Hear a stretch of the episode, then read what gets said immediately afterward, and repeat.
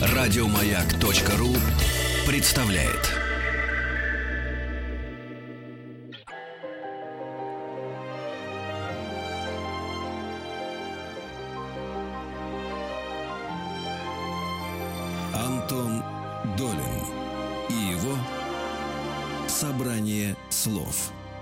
Здравствуйте, у микрофона Антон Долин. Сегодня наша гостья, актриса и режиссер Юлия Аук. Здравствуйте. Привет, Юля. Привет. А, ну, Юля э, личность яркая, у нее огромный послужной список самых разных вещей и в театре, и в кино, и в музыкальных видео, и где угодно еще, на телевидении, конечно. Но а, я хочу начать с того, что является непосредственным поводом для нашей встречи сейчас. А, Юля собирается дебютировать как режиссер в театре на Таганке. И мне кажется, это очень важный, интересный и рискованный для обеих сторон э, опыт, хотя я не видел еще спектакля, потому что э, Театр на Таганке, ну, как бы ни для кого это не секрет, находится уже давно в состоянии таком промежуточном, плавающем, странном и, э, наверное, какую-то свою новую идентичность еще не нашел, хотя и пытается сделать. И э, ясно, что Таганка это режиссерский театр, что это театр любимого и театр Эфроса, и э, режиссура это то, на чем всегда, я думаю, он будет стоять, не на актерской харизме, не на каких-то традициях. Вот, поэтому приглашение нового режиссера для какого-то спектакля это всегда очень важный концептуальный момент. Вот, а Юля, хотя режиссер по образованию, кроме того, что и актриса профессиональная, все-таки не так много имеет э, опытов э, такого рода, вообще режиссерских опытов в своей, в своей биографии. Поэтому, Юля, я прошу тебя для начала просто рассказать, и как это сложилось, и что это за история, за пьеса и за спектакль. Без ну, спойлеров. О, хорошо, без спойлеров, Антон. Ну, не совсем так. На самом деле у меня режиссерский опыт достаточно большой, театральный. А, просто в Москве э, это второй спектакль, а, ну, который, я, да, окей, да, ко- который я делаю. А так я достаточно много делала в провинции, и в этом году даже мой спектакль из Красноярска был на «Золотой маске плюс». Об этом я знаю. Этот спектакль по фасбиндеровской пьесе очень нашумел, э, и как раз я хотел отдельно поговорить об этом опыте тоже, но э, про другие спектакли я не знаю, видимо, потому что просто они далеки чисто физически от э, места, где я живу. Ну да, они чисто физически далеки, потому что, например, там в Семипалатинский я ставила, в Дзержинский я ставила. Сейчас вот как раз на фестивале малых городов России играется мой спектакль из Тобольска, который я в Тобольске поставила. То есть действительно просто далеко, да?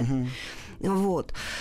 А, как это сложилось по поводу Таганки? Ну, на Таганке сейчас, сейчас, сейчас уже, по-моему, больше полугода э, проходит проект репетиции. Это каждый месяц.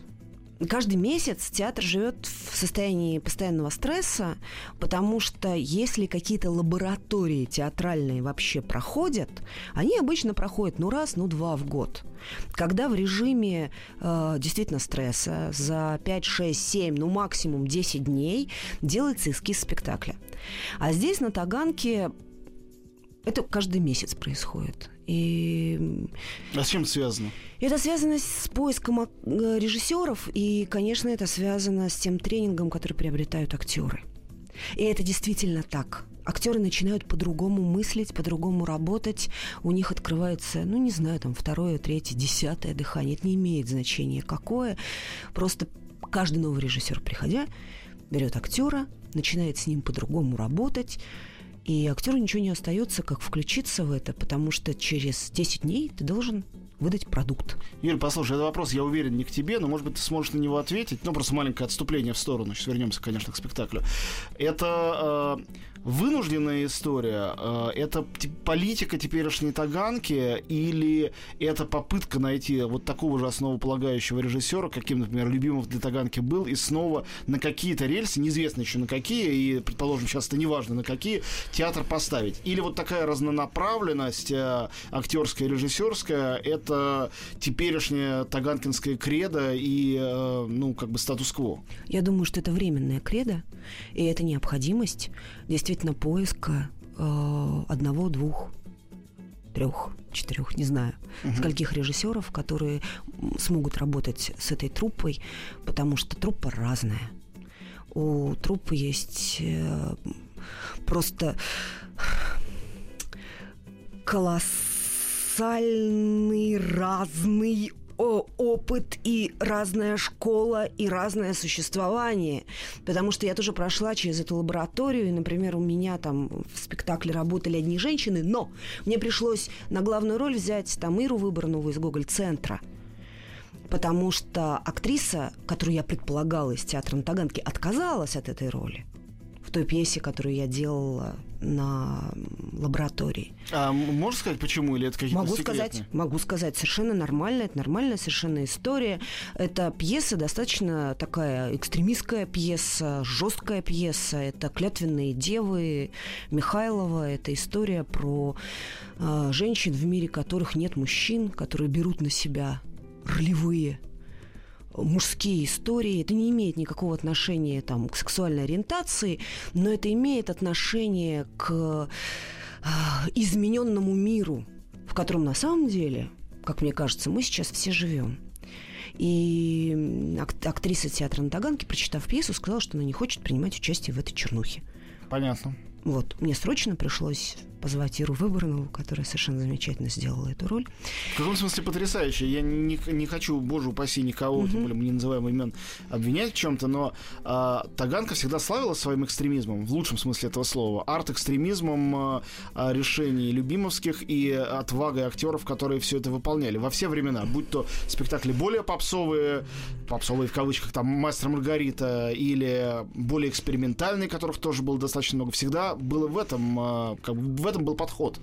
Но дело все в том, что сейчас же не секрет о том, что Таганка разделена и Конечно, расколота. конечно. Притом э, она э, не только я имею в виду Содружество и там театр на Таганке, а внутри э, пока еще вот этого вот творческого примирения, конечно, мне кажется, не Случилось. Не случилось. И я очень надеюсь, что благодаря вот этому проекту, который, я не думаю, что это кредо, я думаю, что это временный такой, я думаю, что это попытка, наверное, апгрейда, ам, попытка обновления. Ну да, это то, что Таганка сейчас как раз необходимо, Да, попыт- попытка обновления, попытка поиска языка. Я вот как раз думаю, что благодаря этому проекту э, это может произойти. Потому что люди, которые хотят работать, будут работать. А люди, которые не хотят работать, по каким бы то ни было причинам, не будут работать. И это совершенно нормально. Мгм. Антон Долин и его собрание слов. Давай вернемся к э, теперешнему спектаклю. Вот э, премьер, который сейчас состоится. А, для начала к тебе ли обратились, ты ли предложила этот материал, откуда он возник и что это за история, что это за пьеса? Значит, э, после показа клятвенных дев э, мне предложили сменить материал и предложили вот эту вот пьесу. Это пьеса Ярославы Полинович, э, которую посчитали более... Ярослав м, Блинович, кто это? Ярослава Всё прям Полинович. вот да, по- хорошо. по Ярос-. Ярослава Полинович – это молодой драматург из Екатеринбурга, ученица Калиды. Ее спектакли идут в очень многих театрах России, и я вот, э, в частности, уже два спектакля по ее пьесам поставила. Вот как раз «Как я стал», который показывают в Вольске на фестивале малых городов России, и «Птица Феникс возвращается домой» я сделала в Севастополе. То есть это не, не- первый мой опыт работы с э, текстом Ярославы Полинович. Тебя привлекает э, что-то в ее текстах или у вас какие-то хорошие отношения, которые У нас позволяют- хорошие отношения. вот. У нас, мы давно знакомы, у нас хорошие отношения. Э, И ее тексты меня тоже привлекают, потому что они очень простые, современные, и они, как сказать, она все-таки относится к поколению новой драмы. И первые ее пьесы появились на Любимовке.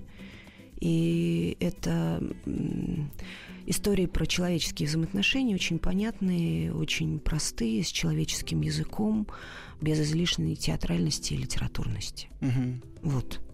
Окей, ну да, звучит более чем. Итак, Эльза. Вот это теперешняя пьеса и спектакль. Что это такое? На первый взгляд это история про любовь. На первый взгляд. Притом про позднюю любовь. Это история про двух очень пожилых людей, которых, которым там 70 плюс, которые э, позволяют друг другу влюбиться, и их семьи оказываются против. То есть это такая история Ромео и Джульетты, наоборот. Но это только на первый взгляд. Потому что когда ты начинаешь работать с материалом, ты понимаешь, что это история о травмах, о травмах всей жизни, о травмах э, людей, которые проживают не свои жизни. И на закате им дается шанс избавиться от этих травм.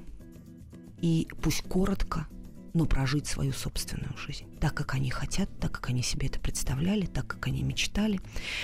И мне кажется, это очень важно, потому что очень многие из нас проживают не свои жизни. И чем раньше ты поймешь, что наверное, надо бросить все и начать жить, жить своей жизнью, тем больше у тебя шансов быть счастливым. Вот интересно то, что ты говоришь. Э, я об этом очень много думал в отношении э, фильма Михаила Ханеки «Любовь», который вот получил и «Золотую ветку» в Каннах, а потом «Золотой глобус» и «Оскар». Ведь э, огромное количество великих историй любви, начиная с античности, они существовали всегда из-за того, что влюбленным что-то или кто-то препятствовал. То есть счастливая любовь не может вылиться в великую историю. Она может быть материалом строительным для какой-то другой истории, для другого сюжета. А так, если нет конфликта, люди друг друга любят, все хорошо. И э, сегодня мы испытываем очень серьезный, мы вообще в мире, э, серьезный дефицит истории любви новых. Потому что мир сейчас так устроен, что никто никому не мешает друг друга любить, по идее. И Ханеке придумал в каком-то смысле э, гениальную в своей простоте формулу. Его герой, давно живущие друг с другом супруги, а, у которых априори все хорошо, то, что препятствует э, их любви, это смерть. Любовь против смерти это самый, э, да, Эрос Танатос, самый э, изначальный сюжет, просто никогда это не было в таком виде, что смерть, наступающая со старостью, когда не получается вот этого жили долго и счастливо и умерли в один день. В один день не бывает на самом деле, почти никогда. И из-за этого маленького рассинхрона и возникает тот самый конфликт, который позволяет родиться в 21 веке новой великой истории любви, хотя давно-давно их не было. Вот получается, что ты с э, историей э, пожилых людей и их э, влюбленности двигаешься куда-то в эту же сторону. Э, и, и в эту же сторону, и даже текстовую в эту же сторону, потому что Ярославы... Поэтому... Сейчас будет такой спойлер. А! Ну, осторожно. осторожно. Но, в общем, у Ярославы люди действительно соединиться могут только перешагнув порог смерти к сожалению. А может быть и к счастью, не знаю. Но у Ярославы более м- такие прозаичные моменты, которые не дают им соединиться. Послушай, ну вот, новая драма, а, современный драматург молодая э, из провинции, прекрасная совершенно компоненты, из которых складывается твой спектакль, но я сразу представляю себе, возможно, абсолютно ошибочно, э, тех немолодых актеров, которым нужно это играть, и материал для них это, возможно, неорганичный, не близкий. Сейчас мы, наверное, будем тогда говорить об этом актерском составе, но э, для начала нужно сделать маленький перерыв. Э, я напомню, прежде чем мы на этот перерыв уйдем, что в гостях у нас актриса и режиссер, в данном случае мы говорим скорее о ее режиссуре, хотя к актерскому ремеслу тоже обязательно пододвинемся в какой-то момент. Юлия Аук. Говорим о ее новом спектакле в театре на Таганке. Оставайтесь с нами.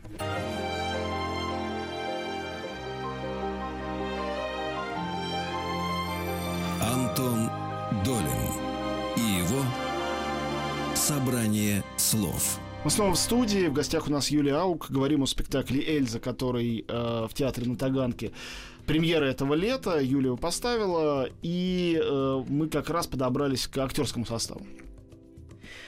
Э, актерский состав. Сама пьеса по структуре, безусловно, бенефисная, потому что есть две главные э, роли, женская и мужская. Это написанные на пожилых актеров. То есть это, на мой взгляд, большой подарок ну и большая опасность актерам. и, и риск. И большая опасность, и большой риск. Значит, Эльзу играет Любовь Семеновна Селютина, Василий Игнатьевич играет Юрий Смирнов. Юрий Смирнов э, достаточно известный киноартист, он в «Вечном зове» играл, он в очень многих фильмах Михалкова играл. Ну, а Селютина звезда А Селютина звезда Таганки. Таганки, это Медея, вечно живая Медея. Вот. И, ну, я должна сказать, что... Так, сейчас я постараюсь быть честной. А, Материал вызывает сопротивление. Материал вызывает сопротивление, особенно у Юрия Смирнова. А Вот, Любовь Семеновна оказалась более гибкой и, видимо, более молодой. И после месяца репетиций начала даже репетировать этюдным способом. Для меня это большая радость, и я просто день ото дня в нее влюбляюсь все больше и больше. То есть она не играет результат, э, на реп- то есть она даже э, уже существует на репетициях не в результате некого своего представления об этой роли, а она реально пробует. И она очень здорово затрачивается. И для меня это какая-то большая радость. Вот. Э, Юрий Николаевич, он действительно актер абсолютно режиссерского театра. Ему нужно достаточно жестко выстроить рисунок. И вот он этот рисунок наполняет жизнью. И несмотря на то, что я знаю, что Юрий Николаевич работал и с Фоменко, и с Эфросом. Ну, Вот. Это ничего, на самом деле, ни хорошего, ни плохого не значит. Ну Э, да, это ничего, это ничего не значит. Есть, есть, есть, есть, конечно, момент доверия материалу, доверия режиссеру. Вот. э, Ну, видимо, его до конца нет. Поэтому приходится действовать жесткими методами и в какой-то момент говорить, значит так, будет так, как я сказала. А как ты с этим вообще справляешься? Ведь наверняка ты, если не слышишь из уст актеров, то читаешь в их глазах. Ну ты что же актриса, чего ты мне указываешь, что мне делать и как? Э, что, это, что ты за режиссер? Что ты там ставила? Особенно таганкинцы, я уверен, могут так смотреть на молодого режиссера, женщину, актрису, которая телевизионную актрису, которая пришла к ним в театр, э, которая такими именами осенен. Более того, э, поскольку слухи они все равно доходят, и я, например, знаю, что э, в начале работы кто-то я не буду говорить, кто обо мне сказал. Ну ладно, пускай эта актриса неврастеничка попробует что-нибудь поставить. Так что нормально, как-то справляюсь А как тебя с неврастенией? Ты подавляешь какие-то приступы? Своей а, неврастении? Да, паники, отчаяния, А у неуверенности меня их нету. То есть полной уверенности, ты знаешь, что ты делаешь хорошо. Да. А из-за чего? Потому что это драматург, с которым э, ты работал, с материалом, который работала раньше. С чем это связано? Ну, во-первых, э, я из Тонка, и Ну, я- это, это же все мифы. Нет, это не мифы. Я действительно существую периодически на ручнике. Вот, это не мифы. Какой ужас. Я всю жизнь был уверен, что это наветы. Нет, нет, меня это очень спасает на самом деле. Нет, я А, всегда завидовал прибалтийскому темпераменту, и особенно эстонскому. Или финскому, очень мне всегда нравилось. Вот, э, я могу быть очень взрывной, но в какой-то момент я очень спокойно отстраняюсь, и у меня действительно не бывает приступов неврастении. А во-вторых, ну, пф, а они не могут быть конструктивными. Если ты видишь, что ты перестаешь контролировать ситуацию, она выйдет из-под контроля. Как только ты вот микрон позволишь себе отпустить ее, она выйдет из-под контроля.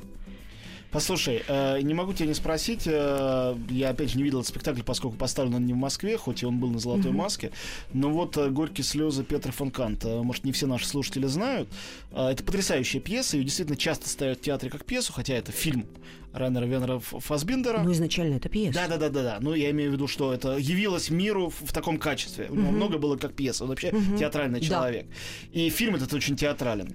Это история лесбийской любви. Да. Рев- ревности такая очень жесткая. Ну, кажется так со стороны, что, ну, априори не тот материал, который в провинциальном небольшом э, российском театре э, захотят принять к постановке, захотят играть, захотят смотреть. Но, похоже, тем не менее, захотели на всех трех этапах. То есть и публика довольна, и, ну, довольны все эти эксперты там масочные, то есть которые со всей России, и довольно руководство театра, как я понимаю, те, кто играет, тоже не жалуются. Как это все сложилось, и трудно ли это складывалось? Или это все очередные какие-то легенды, что есть какие-то препоны для подобного материала, а он на самом деле легко и органично идет? При том, что это гениальная пьеса, это я не предлагаю обсуждать. Э, понятно, что Фасбиндер гениальный, но э, у него не так много таких провокативных текстов. Их всего 3-4 на все его невероятно богатое творчество. Вот таких, которые, ну, как бы вызывают даже сейчас у ряда людей какие-то опасения. Ну, дело все в том, что эта пьеса тоже стала э, спектаклем в результате лаборатории. В Красноярске была лаборатория киновешалка, на которой режиссеры делали спектакли э, по культовым киносценариям. И задача была совместить киноязык и театральный язык, если это возможно. Ну, этому была посвящена лаборатория как раз. И все получилось само по себе. Э, надо сказать, что театром этим, красноярским тюзом, руководит Роман Феодори, который позволяет себе любые эксперименты, и для него действительно нет каких-то границ. Мамы и бабушки не жалуются, не пишут куда-нибудь в глав с надписью, может, театр юного зрителя, как вы можете? Ну вот пока никто не написал, во-первых. А во-вторых, мне позвонил Рома и сказал, слушай, Юль, я просто совсем другой сценарий предложила сначала. Там были все мужские роли. вот. Он мне позвонил и сказал, ты знаешь, у нас проблема, у нас актрис женщин в театре больше, поэтому вот если бы ты что-нибудь нашла такое э, женское, то вот было бы круто. И я сразу вспомнила, что я очень давно хотела сделать «Горькие слезы» Петра Функанта, потому что, опять-таки, для меня эта история не столько про лесбийскую любовь, хотя она безусловно и там есть, но это просто факт, который задан. А эта история, опять-таки, про э, женщин, женщину, в мире которой не осталось мужчин, потому что мужчины вокруг нее оказались настолько слабыми и настолько никчемными и неприменимыми ни к чему – что ей пришлось э, мужские функции взять на себя, при этом абсолютно осознанно. И именно в тот момент, когда она посчитала, что она абсолютно неуязвима, она влюбилась и стала уязвимой. У нас в гостях Юлия Аук. Прерываемся ненадолго. Сейчас вернемся в эфир. Никуда не убегайте. Антон Долин и его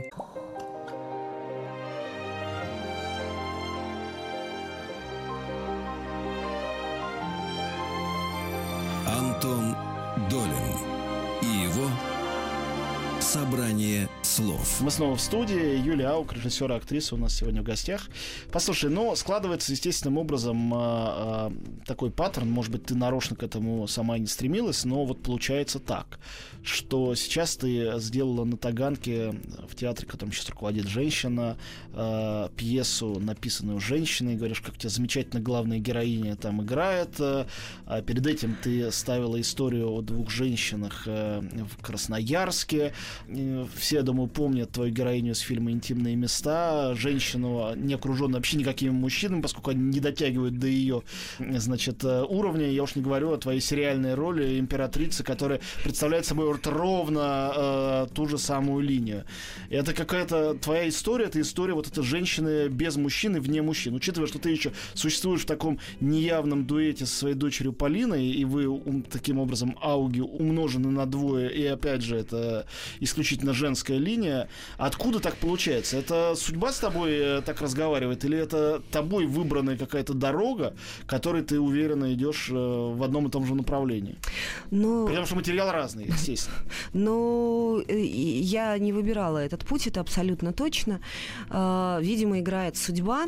Но в свое время, когда я училась у Ираклия Кверикадзе, он сказал, что, ты знаешь, к кино можно относиться как угодно. То есть, ну, как угодно. Но э, мне кажется, что продуктивнее всего кино, он говорил как кинорежиссер и сценарист, относиться как к способу познанию себя и мира. В общем, вот чем я и занимаюсь. Я и в театре, и в кино м- пытаюсь разобраться сама с собой и со своей жизнью, и с этим миром.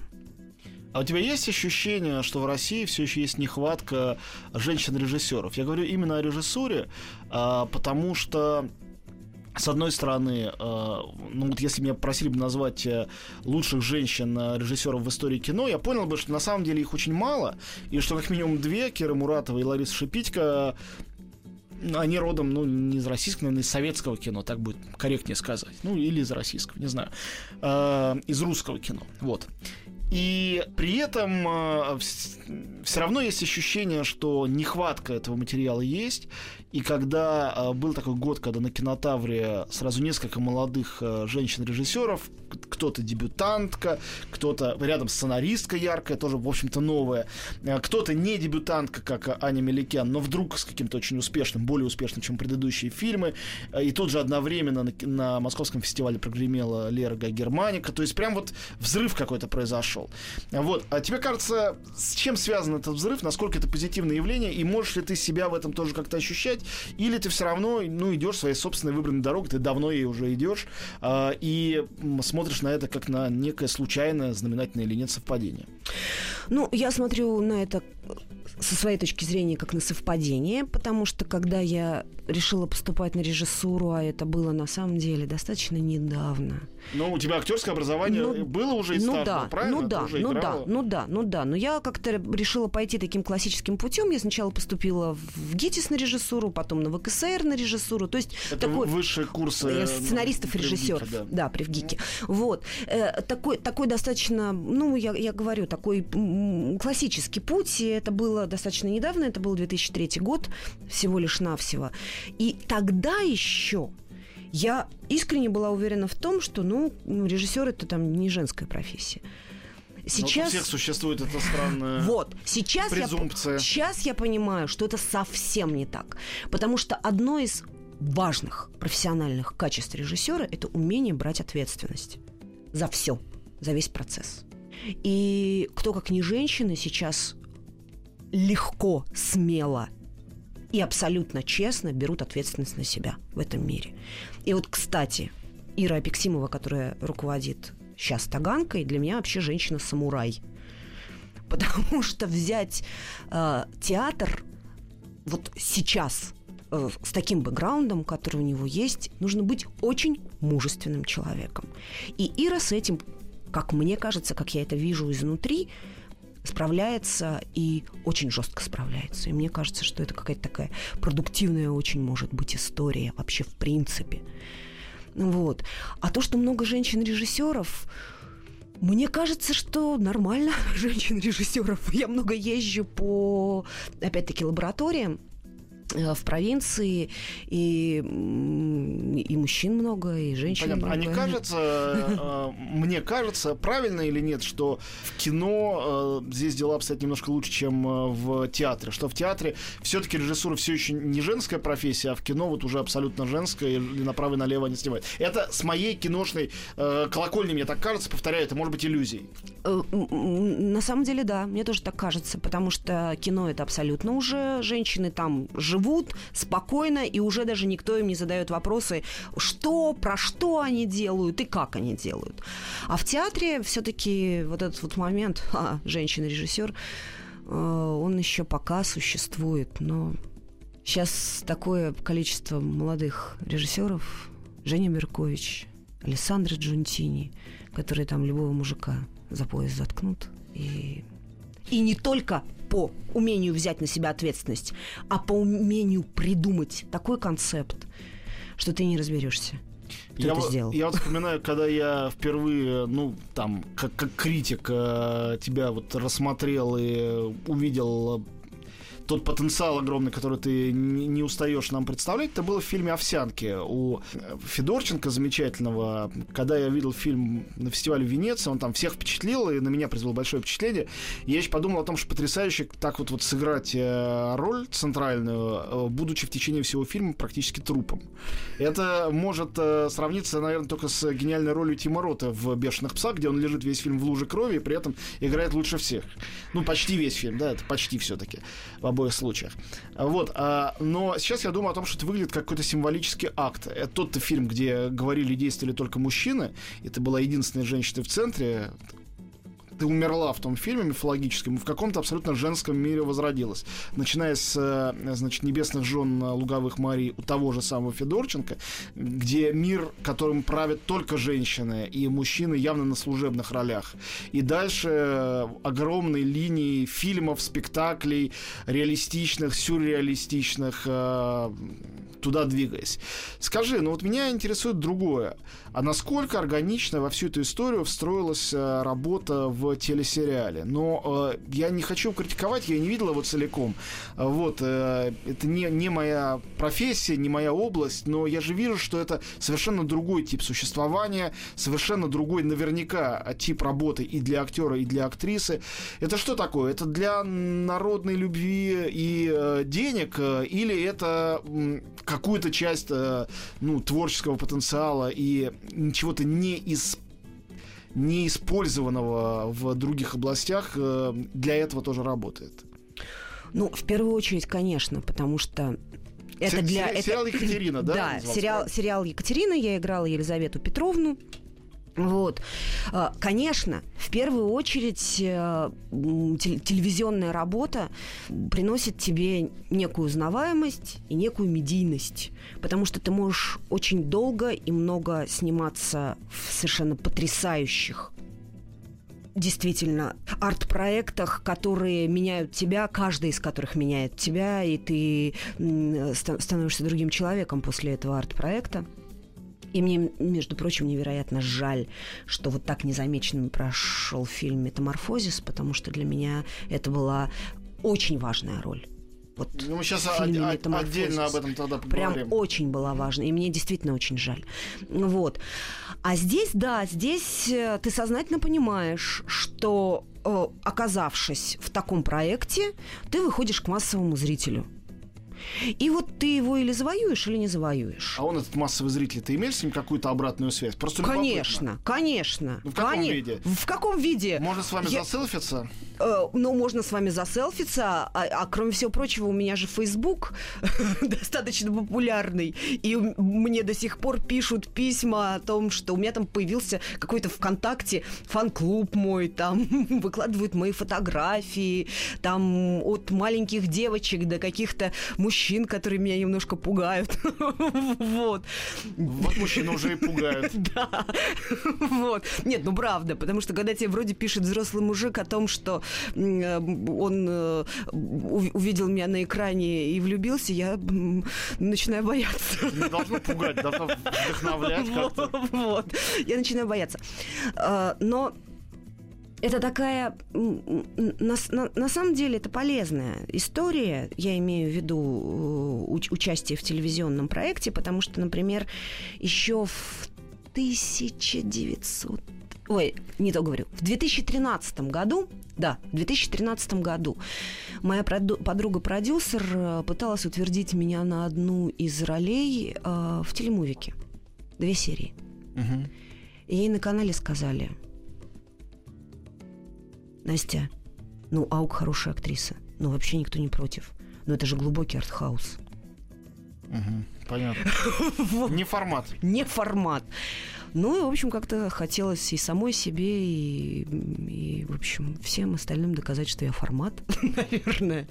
Ну и да, это возможно заработать деньги, потому что потому что 12 серий, 4 месяца, одна из главных ролей. Скажи, ну вот рядом с этим существует тот же самый «Метаморфозис», фильм, который вышел каким-то микротиражом, мало кем был посмотрен, а, что человека, который уже имеет э, славу, уже имеет э, поклонников и поклонниц, э, привлекает э, вот в такой микроистории, я понимаю, что я слышу, что ты сейчас разочарованно говоришь, что тебе жалко, как мало народу это все увидело. Но ведь, наверное, ты в какой-то степени могла это предсказать, что не будет э, колоссального успеха, толп. Вот э, это нужно зачем внутренне? Зачем нужно существование в качестве режиссера в театре? Мне абсолютно понятно. Это совершенно другая э, творческая струя внутри человека, которая требует этого выхода. Даже если ты супер-гиперзвезда. Я вижу, как сейчас и Данила Козловский, который главный наш артист, тоже пошел режиссировать фильм. Я ясно, что он рискует э, безумно, но человек не может себя в этом затормозить. Ну и не должен. Но тут-то рядом с гонорарами, славой, э, сериями на каком-нибудь э, очень популярном канале фильм, который будут показывать э, в 22.30 э, в кинотеатре «Фитиль».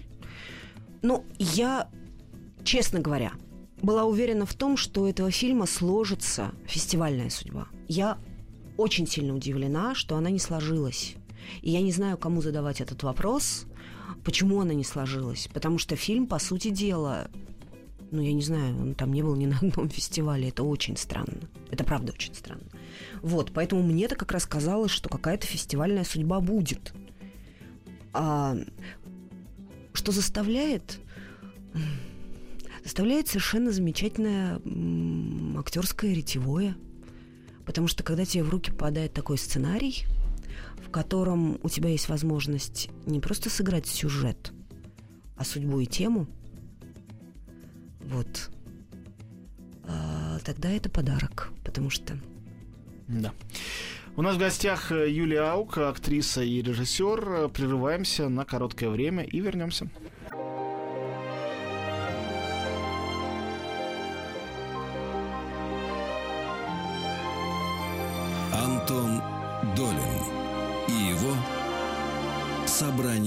Слов.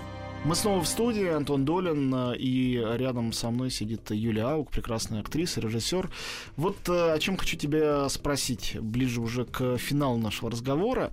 Меня совершенно, ну, не меня одного, думаю, очень многих восхищает а, а, то, в каком качестве ты существуешь именно как актриса, а, кино, театре, где угодно.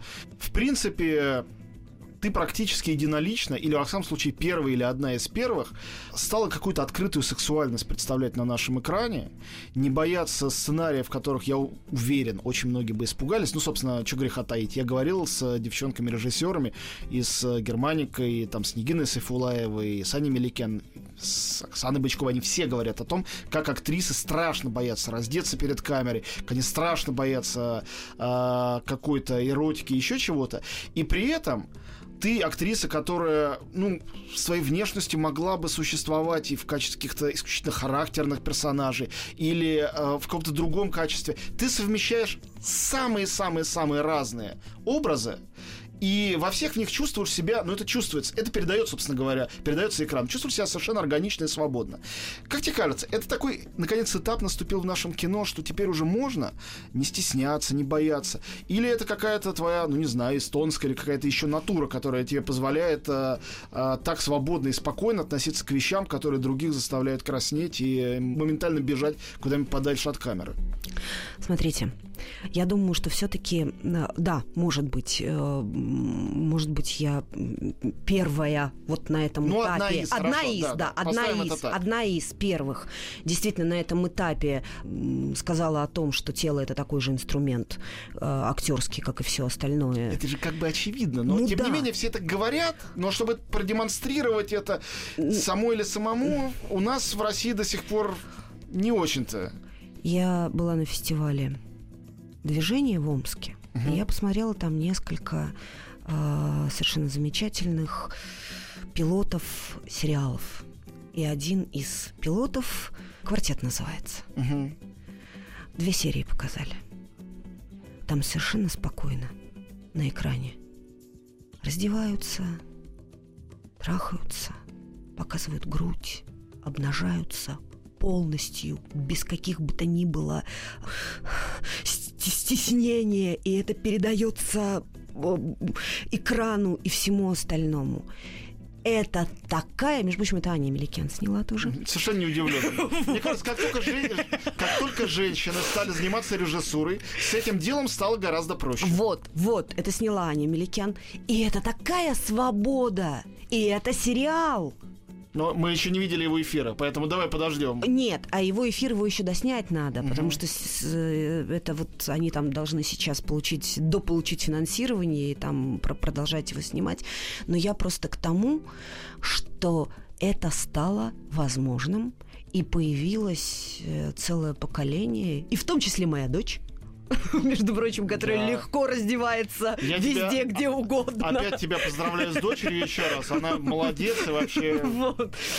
Притом он раздевается легко и в кино, и в театре, и как-то это вот... И, и- и среди их поколения... Да, пожалуйста. А, а в «Звезде» как прекрасно девушки раздеваются. Да. Ну, красиво же. Нет, э, конечно, красиво и здорово. И вообще, честно говоря, когда я слышу фразу, что Россия будет свободной, я всегда думаю о том, что вот это та свобода, с которой надо начинать. Это и есть знак внутренней свободы на самом деле. Да. И в спектакле Кирилла Серебренникова «Машина Мюллер», который я смотрел с огромным восторгом, я, наконец, увидел э, на уровне практически манифеста заявление о связи э, внутренней свободы, политической свободы, свободы слова, свободы мышления, как это все связано со свободой тела, собственно говоря. Да. Ну хорошо, тогда э, совсем уже напоследок, раз уж ты сказала про Полину, расскажи о том, как у нее идут дела и насколько ей помогает или мешает э, рядом находящаяся столь успешная мать. Все еще молодая, постоянно режиссирующая, снимающаяся, выходящая на сцену и развившая вообще какую-то нечеловеческую активность э, для женщины. Ну, и, и я горжусь Полиной, э, потому что, наконец, она вышла на такой совершенно самостоятельный уровень, и у нее совсем недавно прошла премьера в театре ДОК. Она прошла кастинг, на кастинге было 160 девушек. Она совершенно самостоятельно, без каких бы то ни было там, а Полина, сходи, а это может быть интересно. Нет, она сама пошла на этот кастинг, она сама победила, и она сыграла главную женскую роль в спектакле Угарова молодой и рассерженный. Притом сделала это очень лихо, и я, придя на премьеру, очень там сильно порадовалась за нее, и меня это убедило, скажем так. Поэтому и она как-то сейчас снимается, и притом она снимается у каких-то молодых режиссеров, тоже в каких-то совершенно экстремистских вещах, которые мне тоже очень нравятся. Но с телевидением у нее проблемы, потому что с таким лицом ее не утверждают в сериалы. Она же симпатичнейшая. Ну, говорят, что у нее очень нетипичная внешность, она немножко похожа на инопланетянку, и, в общем, что с таким лицом в сериале делать, непонятно. Но ее, ее правда. Ее сейчас к Трамаевым, как раз э, к Трамаеву, к э, Любе Львовой не утвердили, несмотря на то, что она им очень... Канал не утвердил. Ну ладно, когда-нибудь э, на обломках э, самовласти напишут наши имена, и Россия спрянет ото сна. Спасибо большое. В гостях у нас была Юлия Аук, э, спектакль «Эльза» э, в театре на Таганке. Приходите, смотрите. И э, Юлю вы, слава богу, можете наблюдать э, не в этом спектакле, там она за кадром, но очень много где еще. И у нас в студии в эфире, надеюсь, тоже еще не раз. Спасибо, Юля. Спасибо большое. Антон Долин и его собрание слов. Еще больше подкастов на радиомаяк.ру.